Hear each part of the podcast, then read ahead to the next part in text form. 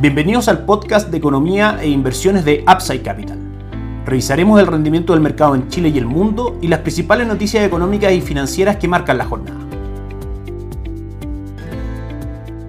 Muy buenos días, ¿cómo están ustedes? Jueves 8 de febrero de 2024, soy Ramiro Galeano, fundador de Upside Capital. Les doy la bienvenida a otra edición más de mercados en Upside Capital. El Instituto Nacional de Estadística, el INE, publica el IPC, la noticia más importante de la semana para el mercado local, que marca un 3.8% en su medición a 12 meses, un avance del 0.7% en su medición mensual, por sobre las expectativas del mercado situadas en el 0.4%. Recordemos que la medición anterior había marcado a diciembre un 3.9% anual, con una contracción del 0.5%. Una noticia con variables positivas y negativas. La positiva es que mantiene la tendencia de caída de la inflación al 3.8%, confirmando de alguna otra manera que las expectativas del mercado respecto a la inflación y su convergencia al 3%, que es la meta del Banco Central, son efectivamente correctas. Y la parte no tan positiva es que finalmente avanza un 0.7% en circunstancias que el mercado esperaba que avanzara solamente un 0.4%. De todas maneras, la base de nuestra estrategia de inversión continúa siendo el ciclo de corte de tasa de política monetaria por parte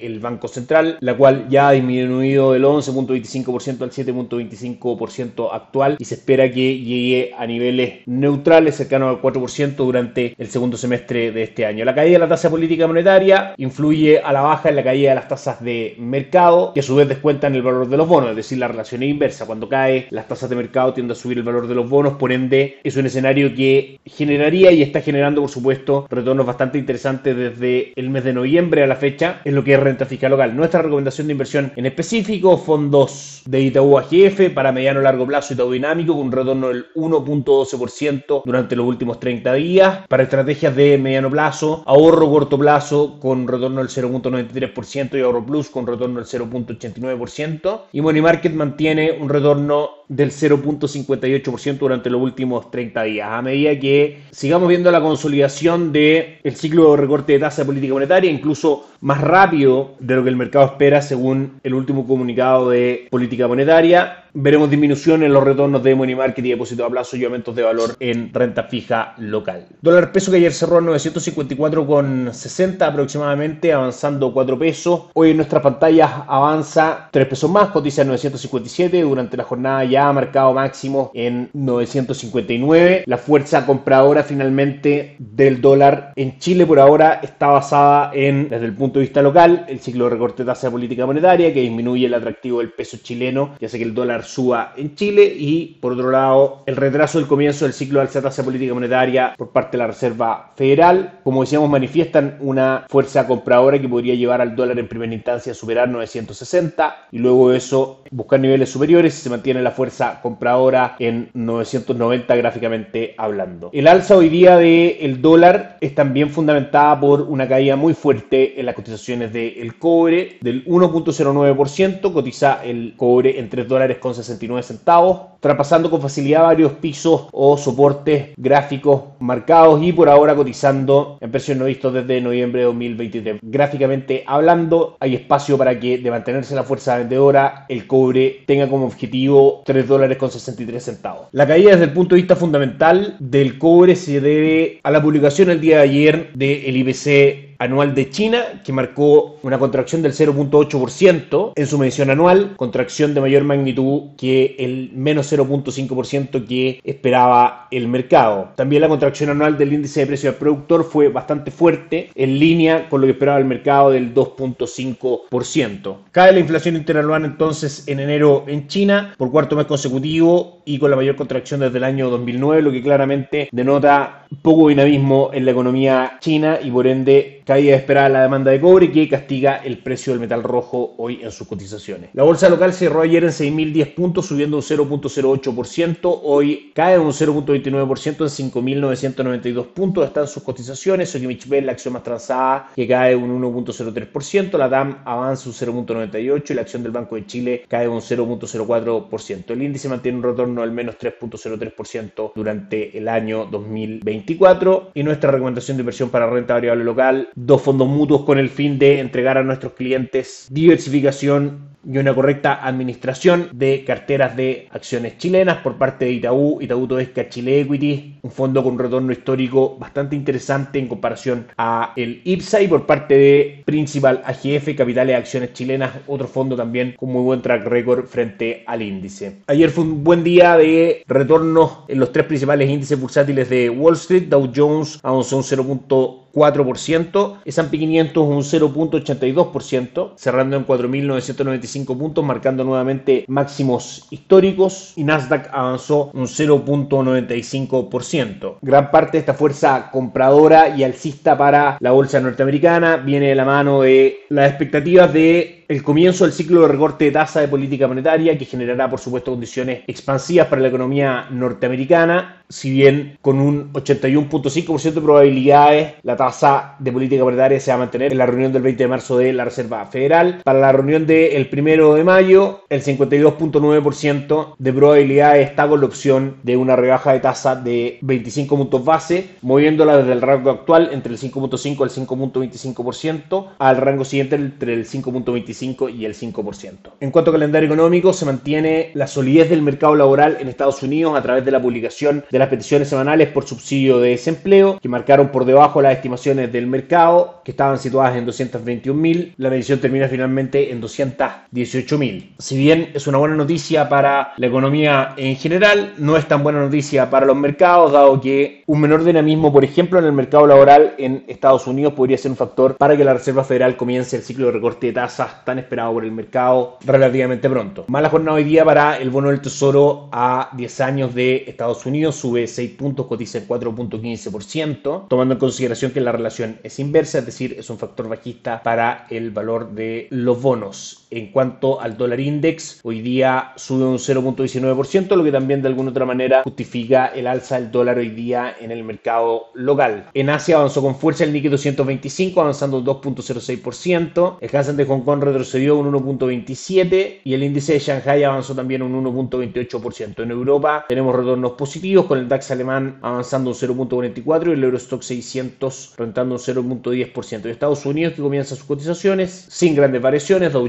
Jones cae un 0.02%, S&P 500 cae un 0.01% y Nasdaq avanza un 0.19%. Eso es todo por hoy, que estén muy bien, nos encontramos mañana. Gracias por escuchar el podcast de Economía e Inversiones de Upside Capital. Te invitamos a visitar nuestro sitio web www.upsidecap.cl y contactarnos para brindarte una asesoría objetiva, sin sesgo y con una mirada global para tus inversiones.